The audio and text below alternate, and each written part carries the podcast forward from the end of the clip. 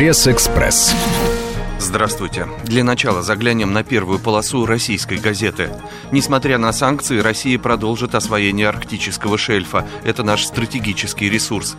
Падение нефтяных цен обусловлено не заговором на рынке, а резким ее перепроизводством. Прирост добычи до 1 миллиона 100 тысяч баррелей в сутки уже вдвое превышает темпы роста спроса.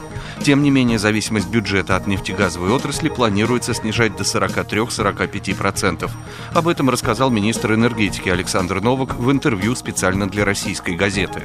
И это же издание под заголовком «Доллар аппетит не портит, на что россияне не жалеют денег» сообщает – Оказывается, россияне начали оптимизировать свои расходы на еду и товары первой необходимости задолго до начала резких скачков курса доллара в 2014 году, а именно с конца 2013 года.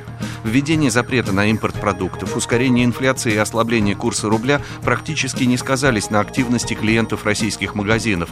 Но при этом в последние месяцы существенно увеличились траты на продукты питания. Об этом свидетельствуют данные исследовательского холдинга «Ромир», указывает российская газета. 15 сытых лет. Журнал РБК разобрался, из чего состоял потребительский бум первых 15 лет 21 века.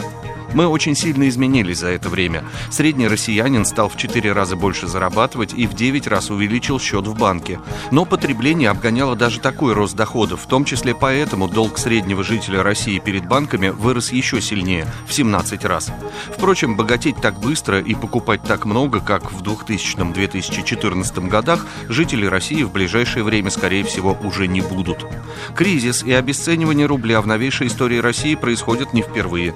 Потребители потребители всегда реагируют на него одинаково. Сначала резко увеличивая покупки товаров, которые еще не успели подорожать вслед за инфляцией, а затем урезая траты. В 1998 году при первых признаках кризиса кинулись скупать продукты и дешевый стиральный порошок даже те, у кого все было. В 2008 продукты уже почти никто не закупал, больше покупали чайники и кофемолки.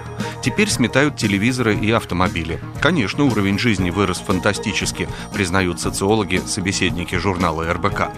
А вот что выяснила газета РБК.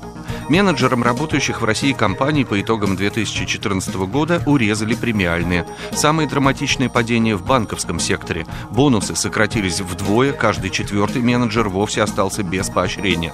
Сегодня банкам все сложнее сохранять доходы на прежнем уровне, и они вынуждены оперативно сокращать расходы, чтобы оставаться на плаву. По словам аналитиков, в розничных банках расходы на персонал могут составлять до 80% от общих расходов. Поэтому один из приоритетов в финансовом секторе сегодня сегодня оптимизация расходов на человеческие ресурсы, поясняет РБК. Со свежей прессой вас знакомил Андрей Егоршев. Пресс-экспресс.